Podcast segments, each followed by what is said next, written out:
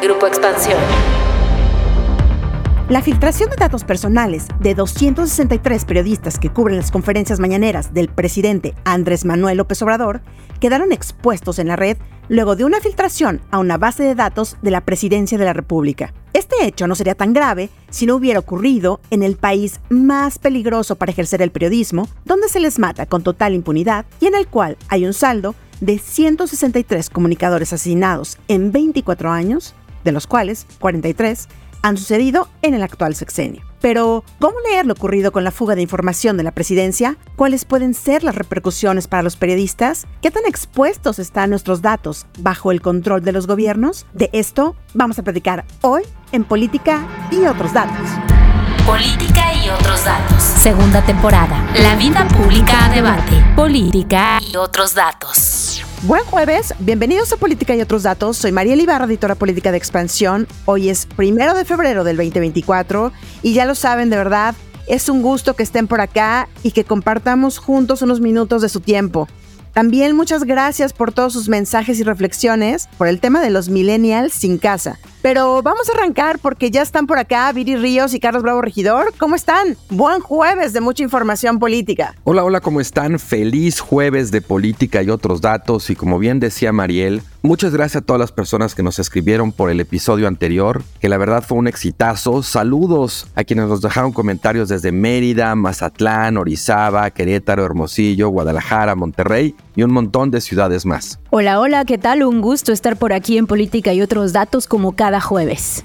Oigan, pues esta semana conocimos una información muy delicada sobre la poca protección en los datos personales por parte nada más y nada menos que de la presidencia de la República al filtrarse la información de 263 periodistas acreditados que todos los días llegan al Palacio Nacional para cubrir las conferencias mañaneras del presidente Andrés Manuel López Obrador. ¿Y cómo lo conocimos? Pues fue a través de un informe de la empresa de ciberseguridad Silk, la que alertó que la información personal de estos periodistas estaba pues por ahí, suelta en la red, en donde se podían encontrar credenciales de lector, pasaportes, CURPS, correos electrónicos y demás información de los reporteros y youtubers que cubren, como decía, esta conferencia en Palacio Nacional. A ver, ¿qué fue lo que pasó? Pues según el presidente, fue un hackeo y fue obra de la oposición casi casi. Pero según Carlos Emiliano Calderón, que es el coordinador de la Estrategia Digital Nacional del gobierno, resulta que fue un ex empleado de la presidencia, el cual todavía tenía claves de acceso al sistema, a pesar de que hacía dos años había ido del gobierno, el que extrajo ilegalmente la información desde una computadora en España. Y por ello, el vocero presidencial Jesús Ramírez pues evidentemente negó que se tratara de una filtración y dijo fue una extracción de datos, ¿verdad? Entonces, a ver, por lo pronto se aseguró ya que se van a presentar las denuncias penales ante la Fiscalía General de la República por esta sustracción, por esta filtración de datos personales y se pondrá a disposición de los periodistas pues el mecanismo de protección de la Secretaría de Gobernación en tanto que el INAI, que además de ser el organismo encargado de la transparencia como la mayor parte de nosotros lo conocemos, pues también lo es de la protección de datos personales y ya inició una investigación sobre el caso, Carlos. ¿Qué lectura le das a esta polémica? ¿Qué implicaciones ves en el contexto en el que se da esta filtración? ¿Y cómo crees que esto haya pasado? ¿Le creemos, no le creemos al gobierno? Yo creo que primero es importante especificar con mucha claridad de qué tipo de información estamos hablando. Para ir a las mañaneras, Presidencia de la República emite una acreditación y para dar esa acreditación requiere que quienes quieren asistir envíen una serie de documentos, copias de la credencial del lector, por ejemplo, donde está pues, tu foto, tu edad y en muchos casos tu domicilio. Pide una CURP, ¿no? donde está tu fecha y tu lugar de nacimiento pide correos electrónicos y pide comprobantes de domicilio. Esa es la información que se sustrajo y que se publicó en un sitio de internet de un poco más de 300 periodistas que cubren o han cubierto las mañaneras del observador.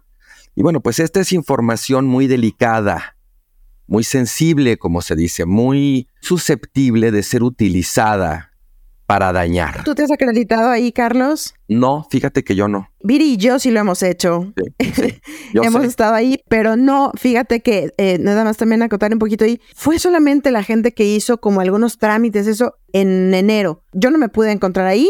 Me parece que también Viri no está, pero sí fue la filtración. Sí, digo, claro, por eso, por eso son 300.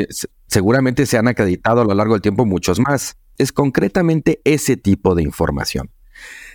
Ahora, los periodistas cuya información fue comprometida, y yo diría que no solo ellos, sino en general mucha gente del gremio, pues reaccionó enojándose, ¿no? Alarmándose y creo que con toda la razón.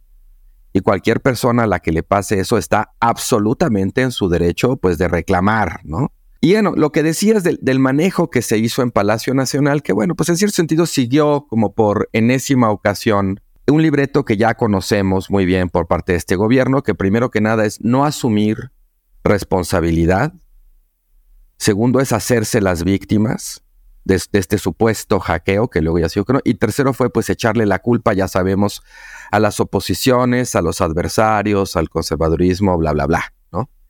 Poco después se actualiza la información y se contradice lo que se dijo inicialmente aclarando, ¿no? Entre comillas, como decías, que no fue un hackeo, sino una sustracción indebida de esta información. Ojo, desde la cuenta de un usuario y con la contraseña de una persona, supuestamente desde España, que había trabajado en el gobierno. Entonces, si lo pensamos un poco, creo que es todavía peor porque no es que estemos frente a Guacamaya Leaks, no es la obra de un grupo de hackers súper profesionales o sofisticados, sino el producto de que no le cancelaron el acceso a una cuenta de usuario a alguien que ya no tenía por qué tenerla activa. O sea, es un error la falta de muy elemental, un descuido exactamente en el manejo del sistema. No es un ataque cibernético. Ellos dicen que, bueno, que se van a abrir las investigaciones y tal, todo eso está muy bien, pero yo sí echo en falta, sinceramente, y a lo mejor me van a decir que a estas alturas del sexenio esta es una expectativa pues condenada a frustrarse. Pero yo sí he hecho en falsa un desmentido de lo que dijo el presidente en la mañanera, porque ya que quedó sembrado ahí, digamos, con el poder que tiene esa plataforma. Finalmente, diría que las implicaciones de este episodio nos obligan a ampliar un poco la lente y a ubicarlo pues dentro de los tres contextos que lo vuelven, digamos, relevante. Uno es el contexto de las agresiones contra periodistas en México. Otro es el contexto de los problemas en la ciberseguridad gubernamental a lo largo de todo este sexenio y el tema de la protección de datos personales y los delitos, digamos, digitales. Y el tercero es el manejo de la comunicación gubernamental como un instrumento de propaganda política y no como una vía para dar a conocer información veraz a la ciudadanía. Yo creo que esos son los tres contextos que de alguna manera se activan en este episodio, ¿no? Y en donde lo tenemos que inscribir. Ahora vamos para allá justamente porque todos esos contextos me parece que tienen buenos apuntes que hacer. Viri, ¿tú cómo viste esto? ¿Te buscaste en la, en la plataforma? ¿Te buscaste en la base de datos? Sí, bueno, y de hecho una cosa que me sorprendió mucho, Mariel, es que eh, no se menciona en muchas de las notas que cubren este evento que no fueron todos los periodistas que cubren la mañanera, porque yo estaba Lo que segura, decíamos, ¿no? cuando salió esta nota yo estaba segura que iba a estar ahí mi dirección, bueno, el nombre hasta de mi perro, ¿no? Pero no, porque no todos los periodistas que han ido están en esta filtración. En fin, a mí me gustaría enfatizar un poco un par de cosas y sobre todo una que lo hace bastante grave. Yo en lo personal hubiera preferido que esto hubiera sido un hackeo. Si hubiera sido un hackeo, entonces habríamos eh, pues hablado de un problema de ciberseguridad, de un problema además que es una cuestión global, que de hecho pues le ha pasado a muchos países, incluso de los países más poderosos del mundo. Les pongo un ejemplo en pues apenas el año pasado, mediados del año pasado, Estados Unidos sufrió un ataque, un ciberataque de muy, muy gran escala. Múltiples instituciones gubernamentales fueron explotadas en una vulnerabilidad que tenía uno de los softwares que utilizaba el gobierno norteamericano y con eso pues se lograron básicamente extraer archivos completos con información de empleados del gobierno. Bueno, eh, fue realmente amplísima la cantidad de información y de datos personales que en ese momento salió a la luz, aparentemente por una vulnerabilidad cibernética explotada por fuentes chinas. Lo que quiero comentar es que los ciberataques de tamaño significativo son bastante comunes. Incluso hay un centro de investigación que se llama el Centro de Estudios Estratégicos e Internacionales que lleva un conteo del número de ciberataques que han existido en el mundo y ellos dan cuenta de que tan solo el año pasado hubo 120 ataques, en 2018 hubo 111 ataques, en 2008 hubo 20 ataques, es decir, dan cuenta de cómo esto ha ido en aumento y probablemente cada vez va a ir en más aumento. Sin embargo, lo que vimos en México, y por eso les comento que hubiera sido mejor que fuera un ciberataque, porque lo que vimos en México es algo mucho más burdo, es algo mucho más simple. Es el hecho de que, o al momento, la explicación es que una persona que ingresó al sistema y que tenía capacidad de ingresar al sistema porque era un ex empleado, pues básicamente se robó de forma ilegal la base de datos y la publicó. Incluso, pues no sabemos cuánto tiempo estuvo en línea la base de datos y se o la vendió, Virineo, la vendió. ¿Qué hizo con ella? Porque no, no creo que la haya vendido porque estaba ahí colgada para que todos la viéramos eh, y estaba en la o, o alguien más lo colgó. Es que los datos personales son valiosísimos, de verdad no sabes, se venden. Claro, no parece ser el caso, parece ser más un caso de una persona que pues decide hacer esto con fines de, obviamente, desacreditar las acciones del gobierno y afectar a la prensa. Y bueno, sucede esto, ¿no? Entonces, ¿qué nos dice? Creo que esto es una, un llamado de atención muy importante a dos cosas. A una es que el gobierno muy probablemente no está teniendo los mecanismos adecuados para cerrar el acceso a datos de sus ex empleados, algo que es gravísimo, porque bueno, en este momento son los datos de 300 periodistas, pero ¿qué más puede estar en posesión de exfuncionarios públicos?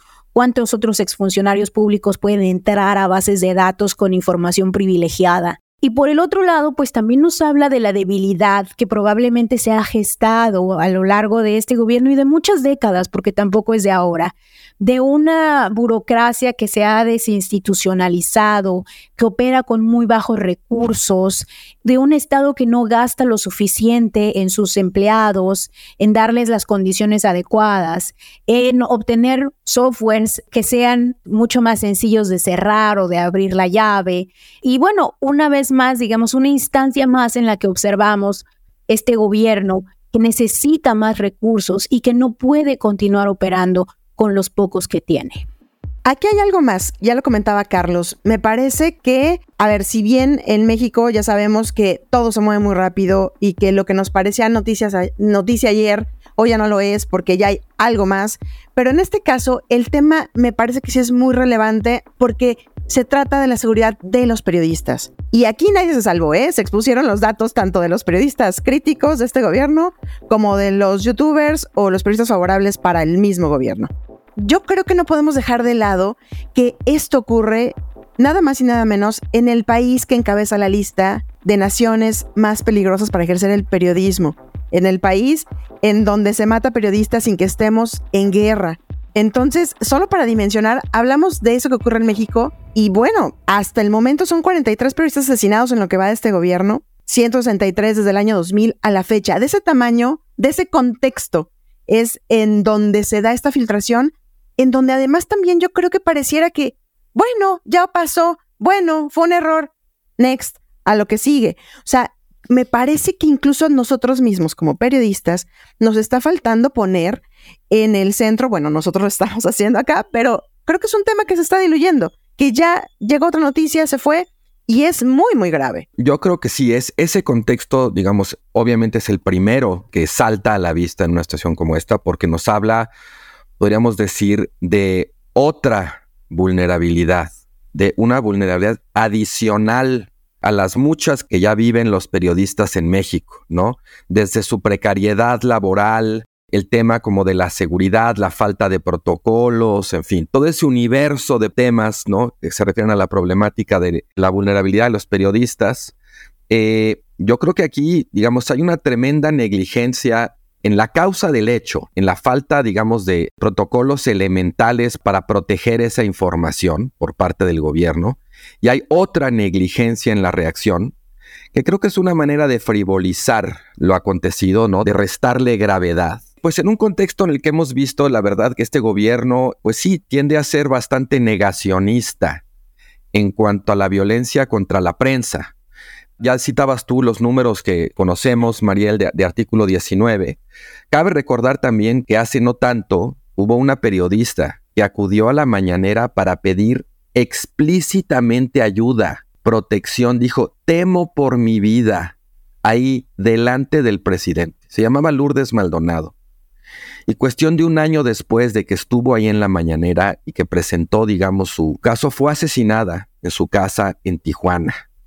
Entonces, sí, yo creo que ese es el primer contexto. O sea, los periodistas, claro que reaccionan mal, pues porque hay un contexto muy adverso. Y por supuesto que tienen razón y uno esperaría sinceramente, pues que los poderes públicos se hicieran cargo, ¿no? Eso es lo primero. Creo que también es importante hablar del segundo contexto de la ciberseguridad gubernamental y también del contexto en México del robo de identidad, de los ciberdelitos, de todos los problemas en temas de la protección de los datos personales. Aquí en esto Viri tiene toda la razón.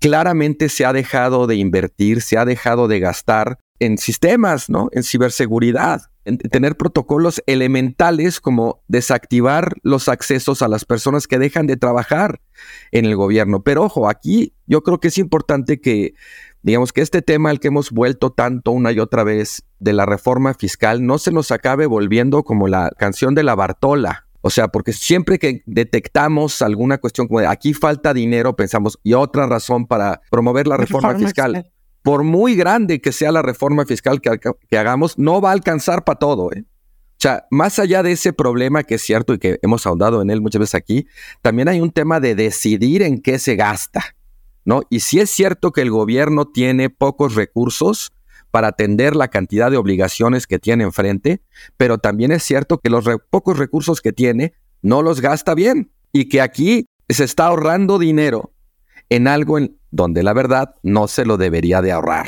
Aquí era solo un protocolo, si es que creemos lo que nos dice el gobierno.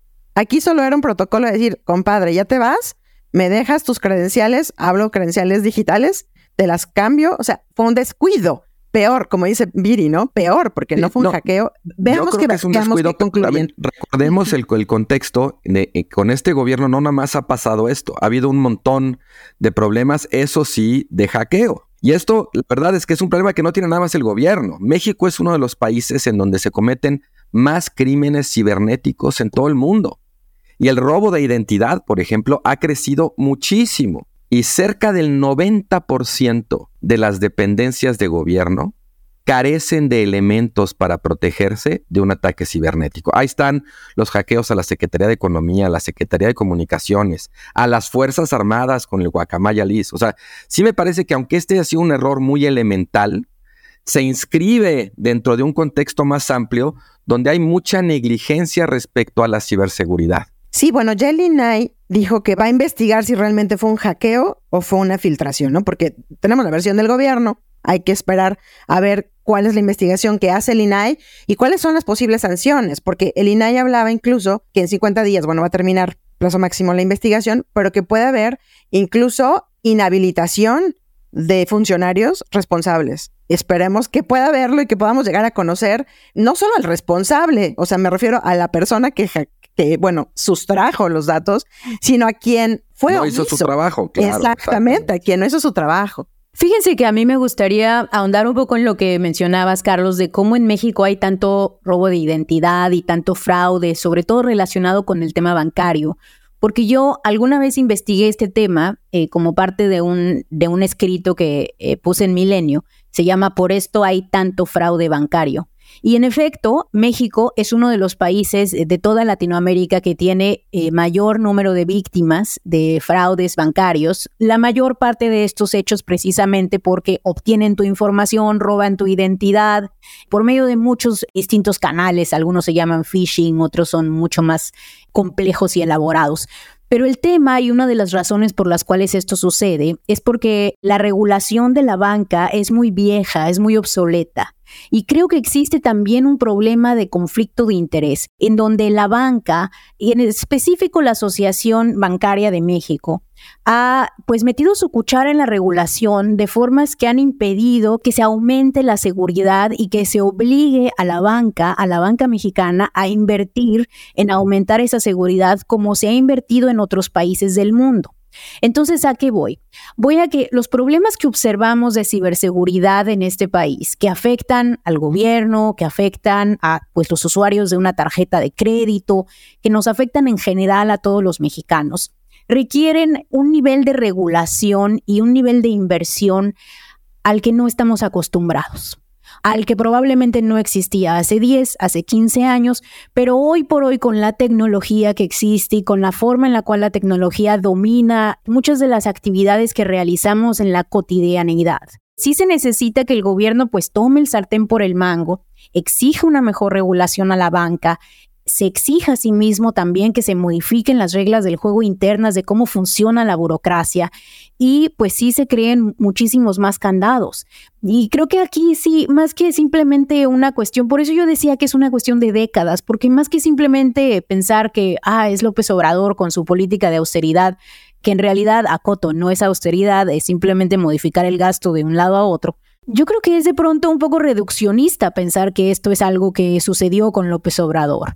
Esta es una cuestión en donde el Estado sistemáticamente no ha invertido en crear suficiente solidez dentro de su burocracia. Y si nos aterra lo que está sucediendo a nivel federal, espérense a nivel local. A nivel municipal es terrible. Yo estoy sorprendida, honestamente a mí me, me sorprende que no tengamos más ciberataques a nivel estatal o a nivel municipal, donde se tienen además datos delicadísimos, porque muchos de los sistemas de salud, muchos de los sistemas educativos, las nóminas de los maestros, etcétera, hasta hace un poco y en muchos estados se llevaban a nivel local. Entonces, sí creo que aquí hay un punto de aumentar la visibilidad y la estrategia de todos los gobiernos. Y va a ser urgente y va a ser necesario el invertir cada vez más en estos temas, porque como les decía, pues en los últimos 15 años hemos visto que el número de, de ciberataques se han sextuplicado.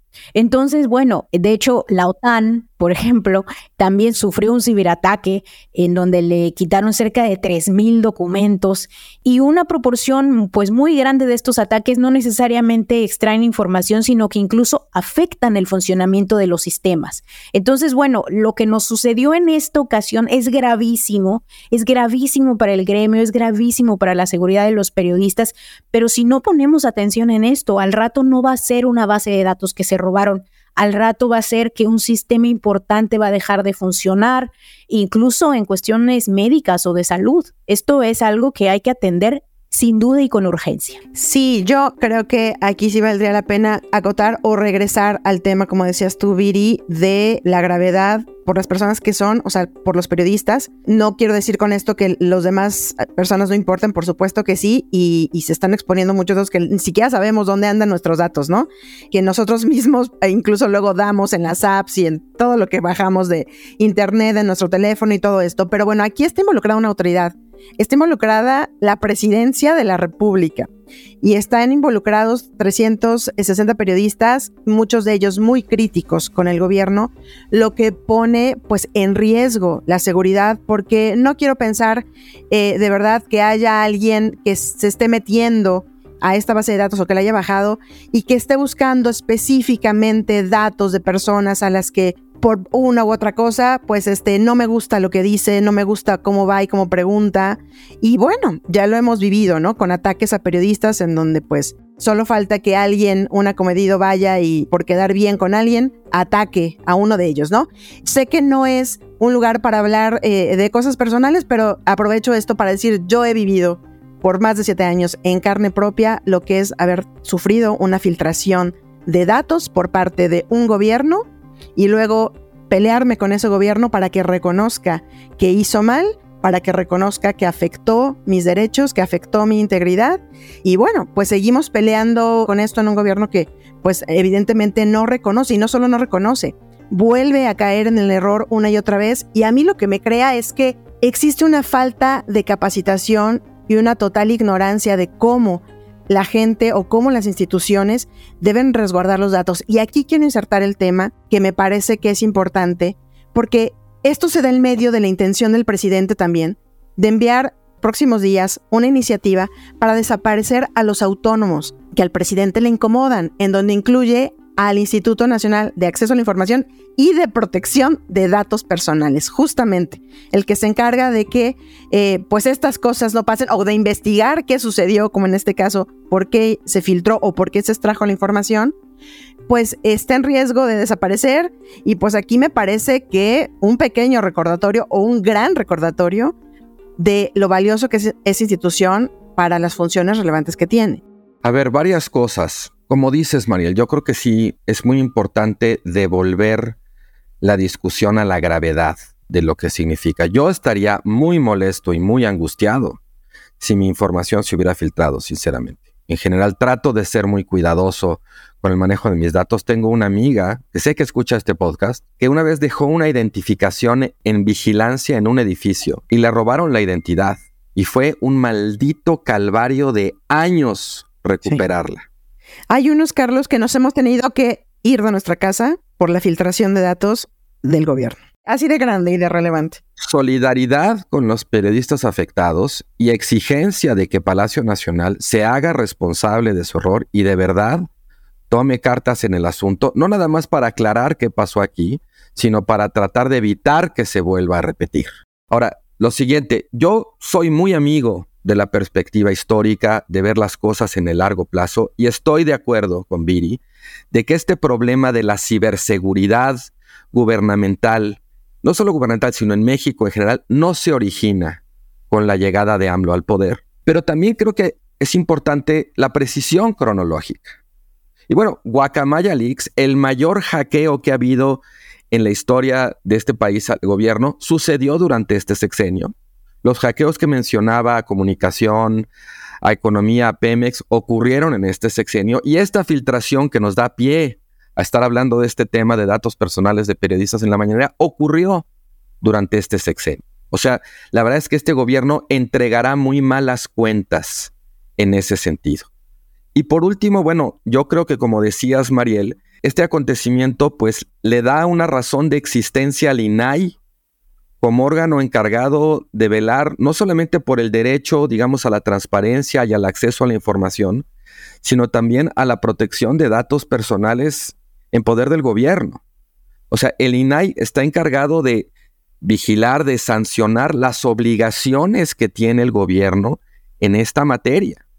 Y bueno, pues el presidente ahora sí que se tiene que morder la lengua, ¿no? Cuando por un lado está diciendo hay que desaparecerlo, no sirve para nada, y por el otro es, bueno, pues sí hay que ver qué dice el INAI y el INAI va a resolver. O sea, pues el INAI existe justamente para crear protocolos, lineamientos, ¿no? En esta materia en la que el gobierno falló. Y finalmente yo creo que sí, en efecto, también este es un tema de regulación de política pública y lamento que la primera reacción del presidente, digamos, haya sido la grilla, a no hacerse responsable, hacerse la víctima, echar la pelotita a las oposiciones. Y esto a mí me parece, y con esto quiero concluir, que era el tercer contexto que yo mencionaba. Creo que hay que llamar a cuentas al presidente, al gobierno en general, hay que subir el nivel de exigencia respecto a la calidad de la información que se difunde en las mañaneras. Pedir más responsabilidad, aceptar menos victimismo, porque no todo es susceptible de procesarse según el guion, según la narrativa, ¿no? Del presidente víctima y las oposiciones malévolas. Aquí hay que resolver. Y necesitamos un gobierno que deje de grillar y gobierne. Y una prensa y una ciudadanía que lo exija. Yo pienso aquí, creo que va a haber una diferencia de opinión porque esto no es algo que deba resolver el INAI. Esto es algo que debe resolver la fiscalía. Esto es algo que se debe atender dentro como una pues cuestión criminal, porque hubo una extracción ilegal con un usuario y con una contraseña de un empleado de presidencia que utiliza eso pues para extraer datos, imagínense, y colgarlos en la red. Entonces, entiendo el valor del INAI y de hecho el propio INAI dijo que pues eh, va a ser una investigación, una auditoría, una verificación, que le va a tomar 50 días. Bueno, eh, estará haciendo su trabajo como lo hace, lo hace bien, lo hace lento, pero lo hace. Pero esto es algo que creo que va más allá de los organismos autónomos y también reiterar que yo creo que cada gobierno, conforme avance el tiempo, cada gobierno va a ir entregando peores cuentas en este tema, porque cada vez se van a volver más y más constantes este tipo de filtraciones y este tipo de ataques. Por eso yo, yo reiteraba la importancia de, uno, entender el contexto histórico del que estamos hablando, es decir, un espacio en el cual ya muchas de nuestras transacciones se hacen de manera digital, algo que no sucedía hace 10 años o incluso hace 5 años. Y dos, la importancia de también pues comprender este nuevo tiempo histórico e invertir de manera distinta los recursos. En fin, me parece que este es un, caso más de, de, un gobierno que a lo mejor está avanzando a pasos de tortuga cuando se necesita pues un gobierno que avance mucho más rápido y que vaya comprendiendo las circunstancias de manera más rápida. Y mientras no lo haga, pues vivimos en una situación que es de verdad peligrosa y que es de verdad delicada en donde de pronto un ex empleado puede poner en riesgo a muchísimos de los periodistas eh, más importantes de este país. Así que, pues sí, una situación eh, me parece muy lamentable y un llamado de atención a las autoridades a que mejoren sus protocolos de seguridad y sus controles, porque bueno, esto no puede continuar así. Pues vamos a seguir de cerca la investigación justamente del INAI y de la FGR para saber en realidad qué ocurrió y quién no hizo su trabajo en este caso y sobre todo también cómo van a reparar el daño a los periodistas afectados. Ojalá que ellos denuncien, se ha invitado a hacer las denuncias, pues que se acerquen, que denuncien. Hay veces que no sirve de mucho, pero bueno, ojalá que lo, lo puedan hacer. Por lo pronto, les damos las gracias por acompañarnos hasta el final del episodio. No olviden activar el botón de seguir la campanita de notificaciones, compartir y poner cinco estrellas si este podcast les gustó. Recuerden dejarnos, como siempre, sus comentarios y críticas en Spotify, los leemos, les agradecemos toda su retroalimentación y también checamos las sugerencias de temas que nos van dejando ahí. Recuerden que también nos pueden comentar en arroba expansión política, arroba Carlos arroba Virillón Bajo Ríos y arroba Mariel Ibarra F. Este podcast fue producido por Leo Luna. Cuídense mucho, nos escuchamos en el próximo episodio. Bye bye. Toda la información, detalles y seguimiento de los personajes políticos de México y el mundo en política.expansión.mx. Me enteré en expansión. Política y otros datos es un podcast de expansión.